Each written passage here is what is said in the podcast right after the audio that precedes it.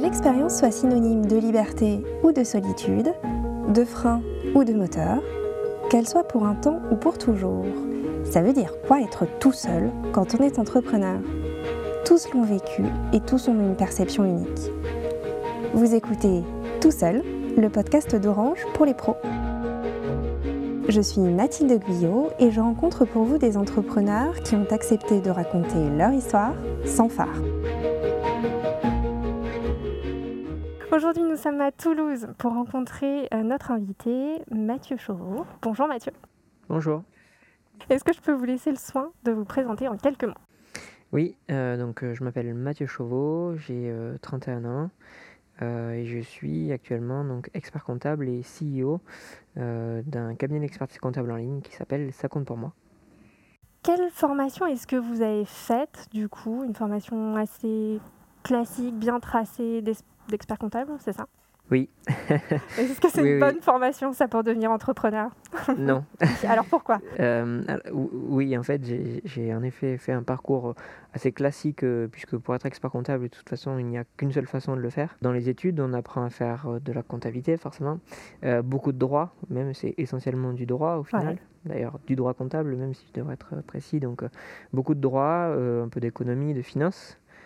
Euh, sur le papier, euh, ça a l'air Sur le papier, c'est euh, bien pour gérer une entreprise. Mais gérer, c'est pas être, c'est pas entreprendre en fait. la gestion, ça se fait une fois que c'est lancé et que justement, bah, on gère. Mais avant de gérer, il faut construire. De toute façon, il n'y a pas de, je pense, de formation vraiment à proprement parler qui forme à être entrepreneur. Et ça ne peut pas exister puisqu'au final, c'est le terrain, c'est le meilleur moyen de se former. Euh, clairement. Quel regard vous avez sur l'étudiant que vous étiez euh, À quoi est-ce que vous ressembliez à l'époque? Vous étiez un, élève modèle, euh, un entrepreneur déjà Un peu les deux. Peut-être pas modèle, mais, mais du, ouais, on va le dire, du genre premier de la classe. Mmh. en tout cas, qui faisait en sorte de l'être. Euh, et, pas forcément content quand c'était pas le cas. Donc euh, ça déjà c'était c'était le cas euh, donc dans, dans les études. Et, mais entrepreneur malgré tout, puisqu'au final en parallèle des études, j'avais déjà monté des projets associatifs ou entrepreneuriales. D'accord. Donc, Dans le même domaine que ça compte pour moi Pas, du, tout. Non, pas du tout. alors, associatif, en fait, à deux niveaux. La première, c'était le. En fait, on avait créé une sorte de BDE, Bureau des élèves, des étudiants, une association, en fait, pour euh, gérer un petit peu la vie étudiante de notre euh, établissement où il n'y en avait pas. Mhm. Donc euh, on était un certain nombre. Et aujourd'hui d'ailleurs, ce qui est rigolo, c'est que Romain, qui faisait partie du bureau avec moi, il est associé avec moi sur 50 pour moi. Et, et on avait après monté aussi une, une boîte de cours à domicile, enfin de soutien scolaire. Avec Romain aussi et d'autres. D'accord. à peu près les mêmes en fait que la première aventure. Donc ça s'appelait Cours Agora. Et euh, bon, c'était une première expérience entrepreneuriale. On parle des études. Hein. Vraiment, euh, on voulait, euh, en, plus des études, ça ne nous suffisait pas. On voulait faire autre chose. voilà. Donc ça a permis de mettre un premier pied à l'étrier. Du coup, vous sortez de, de votre école donc 2011-2012. Et là, vous commencez par quoi Des entreprises en fait assez classiques Oui. en fait, je commence sur compagnie fiduciaire que j'ai jamais vraiment quitté euh, du coup au final. C'est un cabinet, c'est ça C'est un cabinet d'expertise comptable euh, dans lequel je suis associé aujourd'hui, qui est en fait euh, est, le cabinet qui a ben, monté le projet Ça compte pour moi. Et étant sur compagnie fiduciaire à l'époque du lancement de ce projet, j'ai pu ben, embrayer, en tout cas, et prendre le, le, le, le, lead sur le projet et donc mener ce projet-là. Du coup, j'ai pour revenir en tout cas en 2012, en fait, euh, c'est ça, j'ai commencé en janvier 2012, compagnie fiduciaire. Euh, et donc là, euh, voilà, cabinet d'expertise comptable classique du, du, coin, entre guillemets. Enfin, on a des agences de proximité sur compagnie mhm. fiduciaire, donc c'était sur la région de Bordeaux. Et, et là, oui, j'entame un parcours pour le coup, là, très classique de, de collaborateur en cabinet d'expertise comptable qui va faire principalement de la comptabilité. Ça correspond à ce que vous attendiez? Oui, à la sortie de mes études, c'était exactement ce, ce, ce que j'attendais. Et puis, ce qui était bien, c'est que j'avais quand même déjà une certaine liberté et une grande confiance qui m'a été accordée, qui fait que je pouvais quand même aussi aller plus loin que mon poste vous retrouvez un peu vos marques finalement parce que vous passez de petits projets d'entrepreneuriat à côté de vos études à de l'intra-entrepreneuriat. Mhm. Euh, est-ce qu'on s'y retrouve là-dedans entre intra-entrepreneuriat où effectivement on garde encore un lien ou en tout cas un sentiment de peut-être un sentiment de redevance aussi. Mhm. Euh, et l'entrepreneuriat où pour le coup on est assez libre. Euh, mhm. et il y a aussi cette notion d'indépendance qui est très forte chez vous. Ouais, mais en fait ce qui est vraiment génial c'est qu'on m'a laissé cette totale liberté. Chacun des 35 associés a sa liberté déjà dans l'exercice de son métier et de son, de son agence. moi c'est sûr que je suis un petit peu à part parce que j'ai pas le même type de, de cabinet que les autres, mais en fait, euh, il y a cette grande liberté. Donc au final, l'intrapreneuriat, quand il y a cette confiance et cette liberté, bah, je trouve en fait que c'est la, solution parfaite. Mm. Parce qu'on a à la fois euh, un soutien bah, déjà financier quand même au départ, euh, qui est important. Il faut-il encore que le pareil le projet il soit bien soutenu au niveau du groupe à tous les niveaux? Mm. Faut pas. des fois c'est vrai qu'il y a de l'entrepreneuriat où bon, si on va pas jusqu'au bout des choses, ça malheureusement, euh, ça coince. c'est ça. Et puis, euh, si on met pas les moyens et tout ce qui s'ensuit, et si on fait pas confiance, pareil aussi, euh, dans les personnes qui sont qui, qui, qui, gèrent le projet. Donc là, l'avantage qu'il y a, c'est qu'il y a une grande liberté, une grande confiance. je pense qu'aussi, j'ai su, en tout cas, faire en sorte de prendre des libertés. ouais, vous les avez prises et on vous les a données en même temps. Euh, c'est ça, en fait, il y avait, euh, je savais que je pouvais les prendre. Mm. Voilà, c'est ça. C'est-à-dire que je prenais pas un risque à les prendre en me disant je vais me faire taper sur les doigts euh, si ça fonctionne pas. J'ai fait et après j'ai vu et puis bon, ça va, ça a plutôt bien marché. donc au final, peut-être que si ça n'avait pas marché, ça aurait pas été comme ça, mais au final, autant prendre des risques. Enfin, je suis quand même un peu dans cette vertu-là et c'est pour ça que j'aime bien aussi entreprendre. C'est quand même euh, avant tout prendre un risque. Même l'intrapreneuriat, c'est quand même prendre un risque, puisque quand même un risque que le projet euh, échoue. Donc euh, voilà, c'était un bon mix, je trouve, et c'est encore un bon mix aujourd'hui, même si c'est bon là, ça fait quand même six ans qu'on a lancé le cabinet, donc c'est quand même très différent du début, mais il y avait ce bon équilibre, je trouve.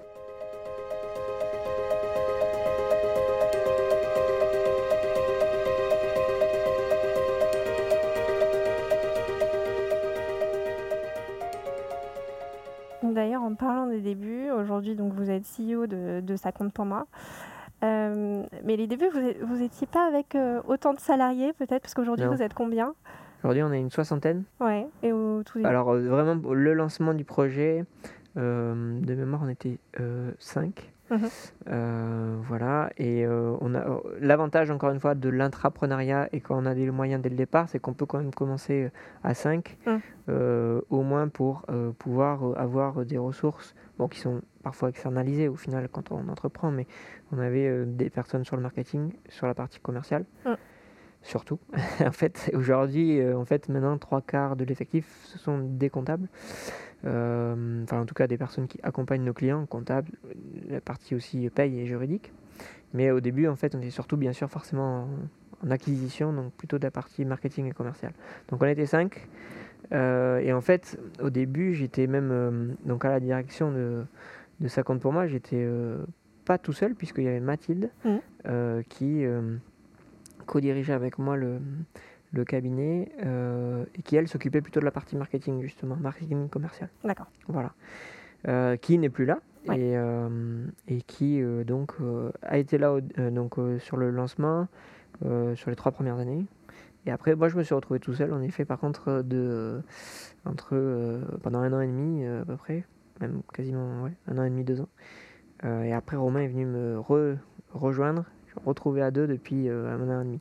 C'est votre associé, donc c'est ça. Tout seul. Euh, est-ce que vous pouvez nous décrire un petit peu ce moment de vie ou ce moment d'entreprise, ou un peu les deux d'ailleurs mhm. À quoi C'était dur.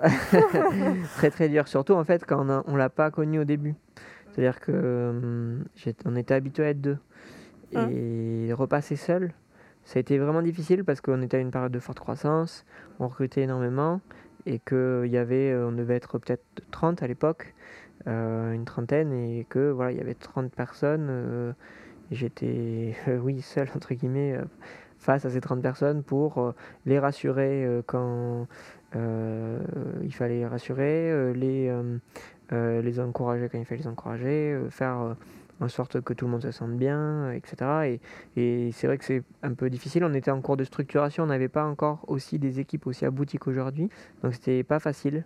Euh, pas facile en fait de pouvoir, de devoir faire des choix seul et de les assumer et de surtout de trancher quoi, parce que c'est un petit peu le métier de d'entrepreneur. Euh, en fait, on passe notre journée à faire ça et euh, à faire des choix et à gérer des, au final des problèmes.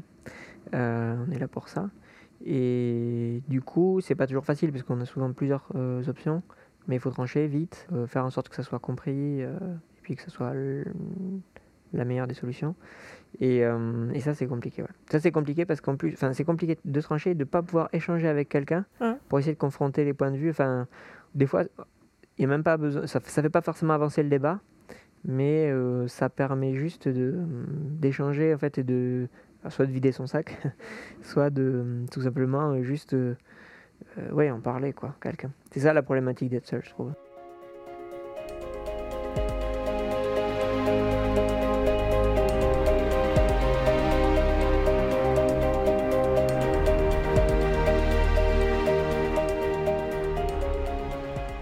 Et c'est ça que vous recherchiez du coup quand vous allez chercher un associé? C'est ça.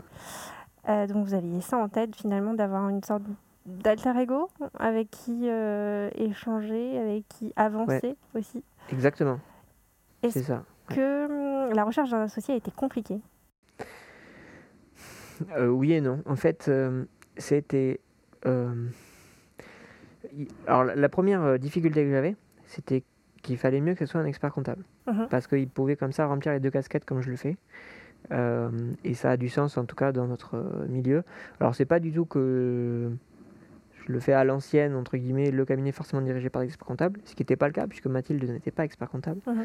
Donc euh, c'était pas trop la cette problématique-là, mais c'était plutôt le fait que ça avait de la cohérence, que euh, encore une fois, euh, il y a, on est un métier qui est assez particulier et que c'est quand même assez bien d'être expert comptable pour pouvoir bien comprendre tous les enjeux. Et de toute façon, il me fallait aussi un, autre expert comptable. Je pouvais plus techniquement assurer aussi ma casquette d'expert comptable euh, à ce moment-là avec le nombre de clients et collaborateurs qu'on avait. Donc euh, dans tous les cas, il me fallait un expert comptable et un, et un autre dirigeant, donc euh, autant mêler les deux. Mhm. C'est la première difficulté puisque ça restreint forcément le champ des possibles. la deuxième difficulté, justement, c'est d'arriver à trouver un expert comptable qui soit, enfin, qui ait, ait envie de prendre part à cette aventure-là et de ne pas exercer son métier comme n'importe quel autre, puisqu'on a un cabinet donc en ligne et donc, euh, on n'est pas on fait pas tout à fait la même chose, voire pas, pas du tout. Non, peut-être pas pas du tout, mais on fait pas, on la fait pas de la même manière que un cabinet de proximité euh, physique, quoi. Et euh, donc, il fallait trouver quelqu'un qui ait envie de ça et quelqu'un qui ait aussi envie de partager sa casquette d'expert comptable avec une casquette de dirigeant sur tous les autres aspects dont on a parlé, que ce soit toutes les fonctions d'entreprise, le marketing, le commercial, le recrutement, le RH, faire des des choix, développer des outils, toutes ces choses-là. Et continuer à entreprendre aussi avec vous. Et continuer à entreprendre et voilà, à développer l'activité. C'est un mouton à cinq pattes, ça, non? Ouais, mais il existe. il n'a pas cinq pattes, je vous montrerai mais, tout à l'heure. Mais non, du coup, il, voilà. Et euh, donc, il s'appelle Romain. Et en fait, je le connaissais, euh, je le connaissais avant, comme on l'a dit dans les études. On s'est connus, on a fait toutes nos études ensemble. Euh, on est on, se connaissait donc très bien, on a mené plein de projets ensemble, etc. À la fin des études, lui, il est parti euh, à l'étranger, dans un gros cabinet. Euh, et euh, il faisait pas du tout la même chose pour le coup. Il faisait de l'audit dans un cabinet international. Ça n'a absolument rien à voir. Ça m'intéressait justement quand même d'avoir quelqu'un qui remplisse les, toutes les casquettes qu'on a dit tout à l'heure et qui, malgré tout, soit assez différent de moi sur son expérience. En fait, la difficulté, c'était aussi qu'on se connaissait très bien et que c'est risqué. Du coup, puisque si ça se passe mal, euh, ben on fait coup. En fait, c'est qui tout double. C'est-à-dire que soit ça se passe très bien, et c'est le cas, euh, j'en suis ravi, lui aussi, ça se passe très bien, et au final, ça ne fait que. C'est encore plus simple, hein puisqu'on peut tous dire on est très transparent et on sait comment l'autre fonctionne, etc. Donc c'est très fluide. et par contre, si ça se passait mal, bah, on perd tout en fait. On perd un ami et en plus une mauvaise relation de travail. Donc c'était ça le risque plutôt. C'est ça qui m'a fait réfléchir, réfléchir pendant bah, tout l'été. en gros, j'ai pris tout un été, 2019 je pense, euh, pour y réfléchir. Non, le 2018, c'était 2018. Et, euh, et à la fin de l'été, euh, je l'appelais et il était assez partant sur le projet. On s'est revu quelques fois pour en discuter. Et puis voilà.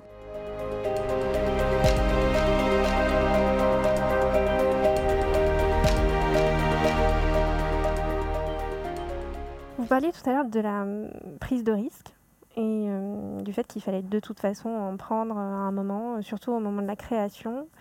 Est-ce qu'être entrepreneur, c'est prendre des risques? Et si oui, comment est-ce qu'on les gère? Comment est-ce qu'on gère la prise de risque? Est-ce que c'est un parti pris? À la création de son entreprise On se dit, moi je veux créer une entreprise où il y a le minimum de risques, ou en tout cas je vais les cadrer euh, de sorte à ce que ça marche ou est-ce que l'entrepreneuriat, pour vous, c'est une grande aventure de liberté où euh, plus il y a de risques, plus c'est palpitant mmh. bah, Moi, je dis que c'est plutôt la deuxième option, même si euh, il, en faut pour tous les goûts.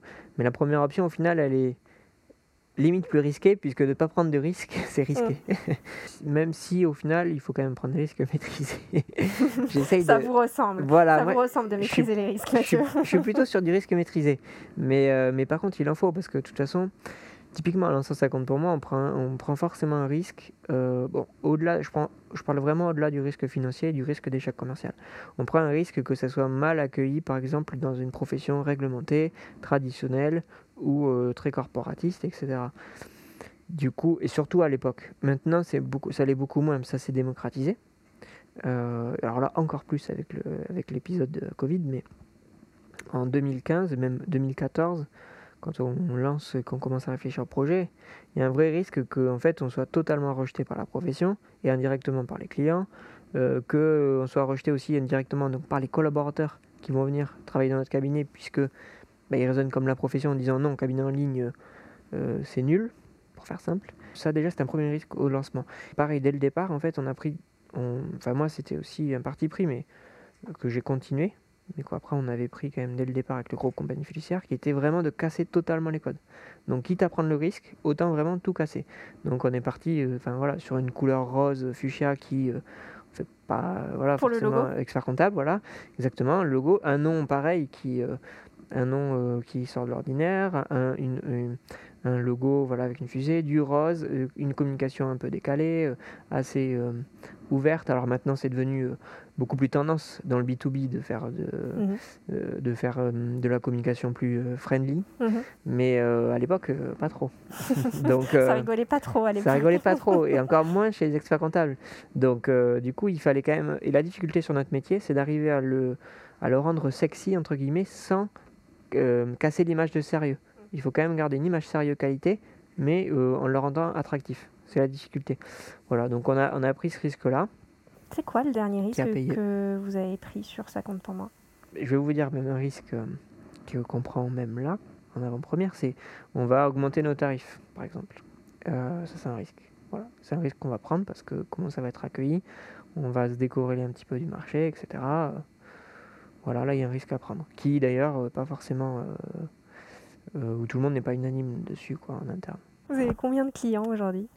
On en a pas loin de 4000 donc 4000 et vous êtes une soixantaine, c'est ça, hein, pour, euh, pour, gérer tout le monde.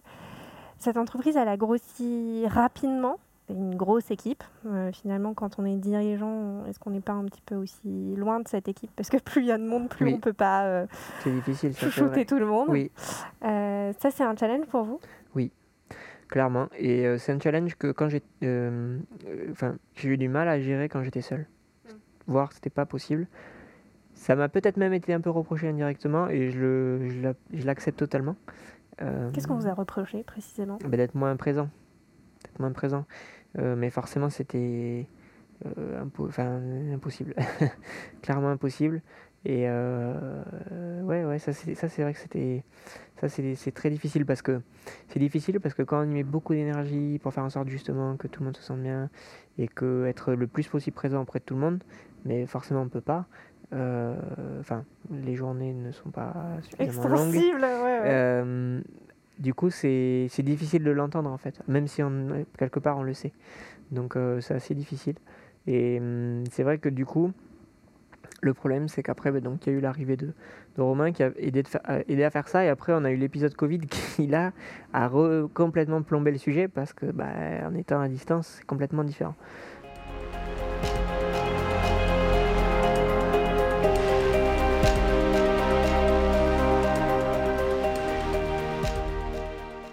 Gérer le bien-être de ses salariés en temps de Covid, c'est aussi... C'est très compliqué.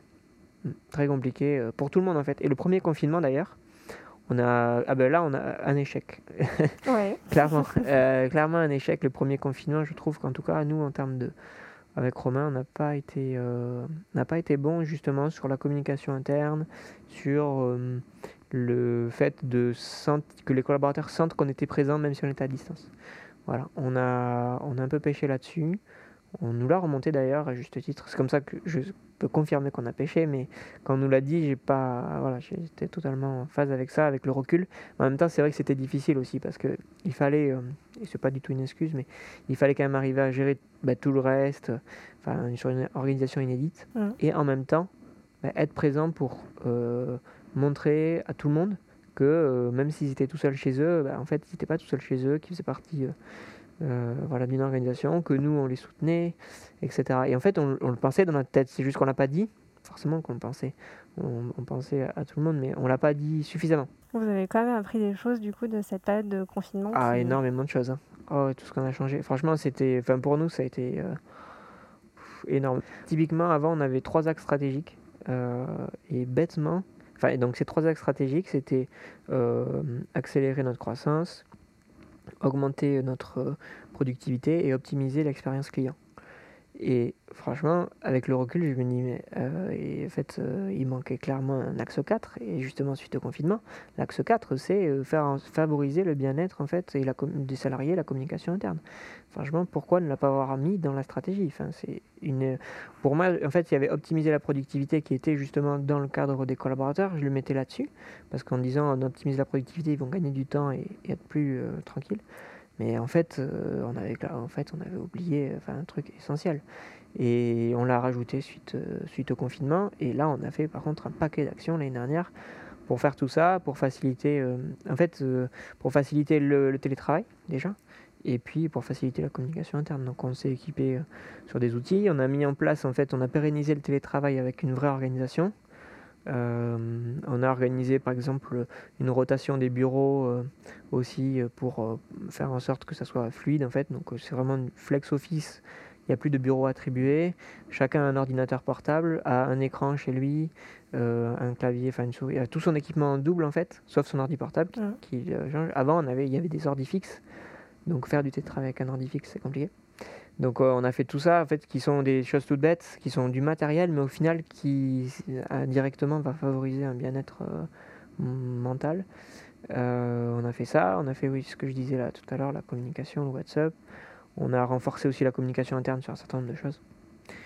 On a fait pas mal de choses. On n'est pas, on a encore des, on a encore des choses, mais pour lesquelles on attend la fin, la fin de toutes ces histoires pour mettre en place.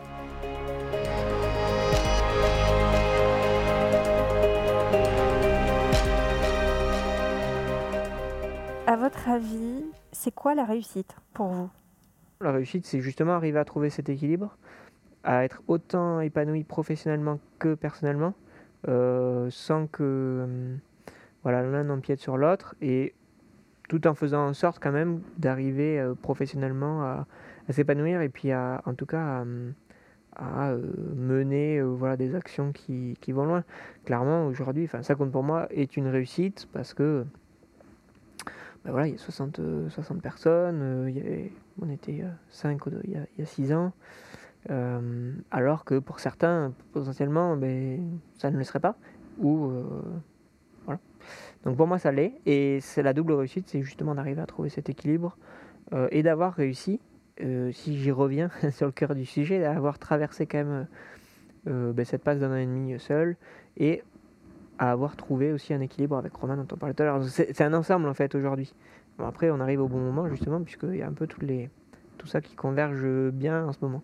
Mais il y en aura d'autres encore. Aujourd'hui, clairement, quelles sont, enfin, c'est sans fin. En tout cas, pour moi, c'est sans fin. Il n'y aura jamais de. Sinon, on n'avance plus, quoi. Donc, il n'y aura jamais un moment où je vais dire là, c'est bon, tout est réussi. Il y aura des réussites passées, mais il y aura toujours des réussites à venir, c'est le plus important. Est-ce qu'il y a un mythe euh, de l'entrepreneuriat ou sur l'entrepreneuriat que vous aimeriez déconstruire ou que vous aimeriez démentir? Bah, Il y en a deux. Je dirais deux. Le premier, c'est de dire qu'au final, on n'est euh, jamais vraiment indépendant, j'en ai déjà parlé. Euh, et ensuite, je dirais que c'est aussi peut-être à la portée de tout le monde. Peut-être pas plaire à certains, mais c'est à la portée de tout le monde dans le sens où, des fois, justement, on, se dit que c'est réservé, enfin, surtout à, à une certaine partie euh, de population qui a fait certaines écoles ou qui viennent de certaines familles qui ont euh, des, plus de facilité. Alors c'est vrai qu'ils ont plus de facilité, mais c'est pas vrai pour autant. Euh, en tout cas, pour, que c'est pas réservé que à, ces, à cette élite entre guillemets, vraiment à la portée de tout le monde. Moi je dis ça, mes parents ils ont pas le bac par exemple. Enfin, on est vraiment, enfin c'est une, voilà, j'habite à la campagne, au fin fond de la Dordogne, et voilà, il n'y a pas de raison que, au final, quand on voyait euh, là, euh, on se dire, bon, bah voilà, au fin fond de la campagne, par qui n'ont pas le bac, etc., bon, ça va pas aller très loin. Euh, ben, en tant que tel, c'est possible. On en a plein des exemples, mais malgré tout, ça s'accroche un petit peu quand même, et, et c'est pas vrai. Donc, faut que, je pense que tout le monde doit prendre sa chance, croire en son projet, ne pas se laisser démonter son projet par des gens qui vont dire c'est pas possible, toi t'es pas fait pour ça, même des fois les parents d'ailleurs. Euh, donc euh, je pense que c'est, c'est, c'est, je sais pas si c'est un mythe, mais en tout cas euh, bien, voilà, croire. C'est un préjugé, ouais, clairement. Donc c'est important. Et la deuxième chose aussi, c'est que des fois aussi on pense que les entrepreneurs ne font ça que pour l'argent, que pour la revente de leur boîte, etc. Et en fait, mais Enfin, c'est pas vrai. C'est ça, c'était le business à l'ancienne, euh, peut-être, et encore que. Mais aujourd'hui, euh, clairement, euh, vu le temps en plus investi, de toute façon, quand on entreprend, etc., en tant que tel, il y a plus à perdre qu'à gagner, potentiellement, vu le risque.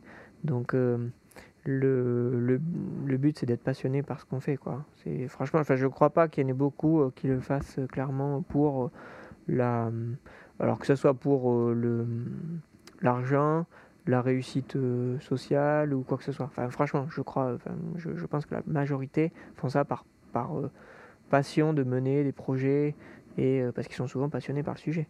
Moi, je reste quand même, malgré tout, je suis un expert comptable différent, passionné par tout ce qui touche à l'expertise comptable et tout ce qui peut faire en sorte d'accompagner justement nos, clients là-dessus.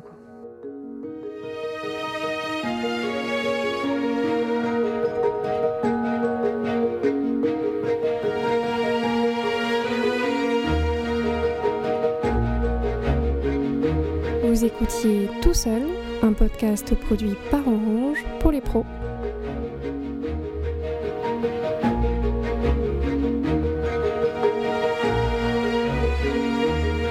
Si vous avez aimé ce podcast, partagez-le, mettez-lui des étoiles et abonnez-vous pour être informé de la sortie du prochain épisode.